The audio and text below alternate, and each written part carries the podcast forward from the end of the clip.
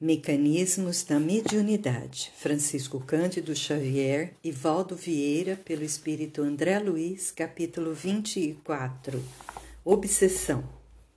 Pensamento e obsessão. O estudo da obsessão, conjugado à uhum. mediunidade, se realizada em maior amplitude, abrangeria o exame de quase toda a humanidade terrestre Expressamos tal conceito em face do pensamento que age e reage, carreando para o emissor todas as fecundações, felizes ou infelizes, que arremessa de si próprio a determinar para cada criatura os estados psíquicos que variam segundo os tipos de emoção e conduta a que se afeiçoe. Enquanto se não aprimore é certo que o espírito padecerá em seu instrumento de manifestação a resultante dos próprios erros. Esses desajustes, como é natural, não se limitam à comunidade das células físicas quando em disfunções múltiplas por força dos agentes mentais viciados e enfermiços. Estendem-se muito especialmente à constituição do corpo espiritual, a refletir-se no cérebro ou gabinete complexo da alma, aí ocasionando os diversos sintomas de perturbação do campo encefálico, acompanhados dos fenômenos psicossensoriais que produzem alucinações e doenças da mente. Perturbações morais. Não nos propomos analisar aqui as personalidades psicopáticas do ponto de vista da psiquiatria, nem focalizar as chamadas psicoses de involução ou as demências senis claramente necessitadas de orientação médica. Recordaremos, contudo, que na retaguarda dos desequilíbrios mentais, sejam da ideação ou da afetividade, da atenção e da memória, tanto quanto por trás de enfermidades psíquicas clássicas, como por exemplo as esquizofrenias e as parafrenias, as oligofrenias e a paranoia, as psicoses e neuroses de multifária expressão, permanecem as perturbações da individualidade transviada do caminho que as leis divinas lhe assinalam a evolução moral. Enquanto se lhe mantém a internação no instrumento físico transitório, até certo ponto ela consegue ocultar no esconderijo da carne os resultados das paixões e abusos, extravagâncias e viciações a que se dedica. Assim, vive na paisagem social em que transita até que, arredada de semelhante vaso pela influência decisiva da morte, não mais suporta o regime de fantasia, obrigando-se a sofrer em si própria as consequências dos excessos e ultrajes com que imprevidente se desrespeitou. Torturada por suas próprias ondas desorientadas a reagirem incessantes sobre os centros e mecanismos do corpo espiritual,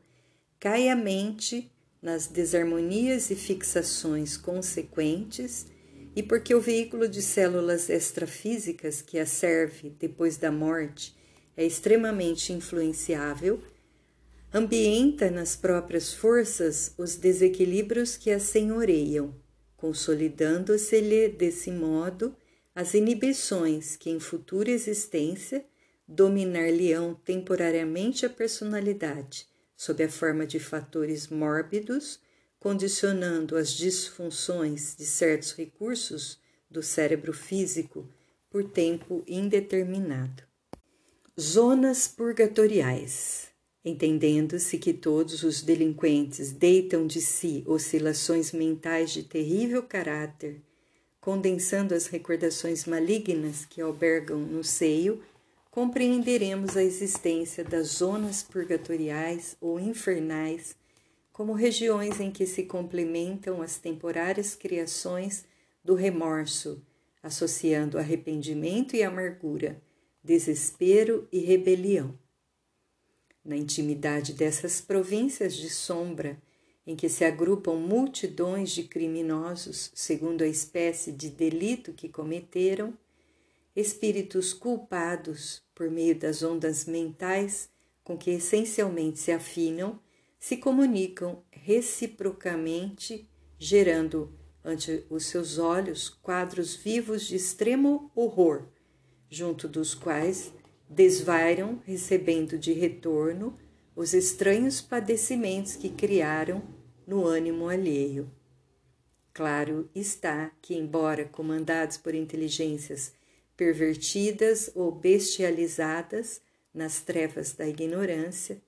esses antros jazem circunscritos no espaço, fiscalizados por espíritos sábios e benfazejos que dispõem de meio precisos para observar a transformação individual das consciências em processo de purificação ou regeneração, a fim de conduzi-las a providências compatíveis com a melhoria já alcançada. Semelhante supervisão, entretanto, não impede que essas vastas cavernas de tormento reeducativo sejam em si imensas penitenciárias do espírito a que se recolhem as feras conscientes que foram homens. Aí permanecem detidas por guardas especializados que lhes são afins, o que nos faz definir cada purgatório particular como prisão manicômio, em que as almas embrutecidas no crime sofrem de volta o impacto de suas fecundações mentais infelizes. Tiranos, suicidas, homicidas, carrascos do povo, libertinos, caluniadores, malfeitores, ingratos, traidores do bem e viciados de todas as procedências, reunidos conforme o tipo de falta ou defecção a que se renderam, se examinados pelos cientistas do mundo, apresentariam à medicina os mais extensos quadros para estudos etiológicos das mais obscuras enfermidades. Deduzimos assim que todos os redutos de sofrimento além túmulo não passam de largos porões do trabalho evolutivo da alma, a afeição de grandes hospitais carcerários para tratamento das consciências envelhecidas. Reencarnação de enfermos. Dos abismos expiatórios volvem a reencarnação quantos se mostram inclinados à recuperação dos valores morais em si mesmos, transportados a novo berço, comumente entre aqueles que os induziram à queda, quando não se veem objeto de amorosa ternura por parte de corações que por eles renunciam à imediata felicidade nas esferas superiores, são resguardados no recesso do lar. Contudo, renascem no corpo carnal, espiritualmente jungidos às linhas inferiores de que são advindos, assimilando-lhes facilmente o influxo aviltante. Reaparecem desse modo na arena física, mas, via de regra, quando não se mostram retardados mentais desde a infância, são perfeitamente classificáveis entre os psicopatas amorais segundo o conceito da moral insanity,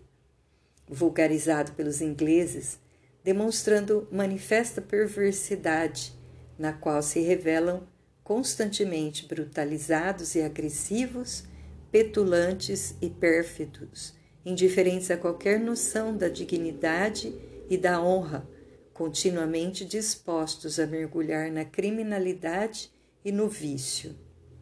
aqueles espíritos relativamente corrigidos nas escolas de reabilitação da espiritualidade, desenvolve-se no ambiente humano, enquadráveis entre os psicopatas astênicos e abúlicos, fanáticos e hipertímicos, ou identificáveis como representantes de várias doenças e delírios psíquicos inclusive aberrações sexuais diversas. Obsessão e mediunidade. Tais enfermos da alma, tantas vezes submetidos, sem resultado satisfatório, à insulina e à convulsoterapia, quando recomendados ao auxílio dos templos espíritas, poderão ser tidos como médiums? Sem dúvida, são médiums doentes, afinizados com os fulcros de sentimento desequilibrado de onde ressurgiram para novo aprendizado entre os homens. Por certa cota de tempo, são intérpretes de forças degradadas, às quais é preciso opor a intervenção moral necessária, do mesmo modo que se prescreve medicação aos enfermos. Trazendo consigo as sequelas ocultas da internação na província purgatorial, de que volvem pela porta do berço terrestre, exteriorizam ondas mentais viciadas que lhes alentam as disfunções dos implementos físicos, ondas essas pelos quais recolhem os pensamentos das entidades inferiores a lhes constituírem a cobertura da retaguarda. Apesar disso, devem ser acolhidos nos santuários do Espiritismo por medianeiros de planos que é preciso transformar e ajudar,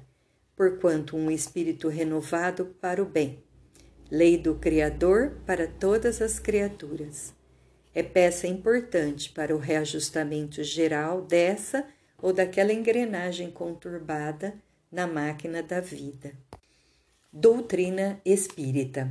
Forçoso é considerar que a atividade religiosa, digna e venerável em qualquer setor da edificação humana, exprime socorro celeste aos desajustes morais de quantos se demoram na reencarnação, buscando a restauração precisa.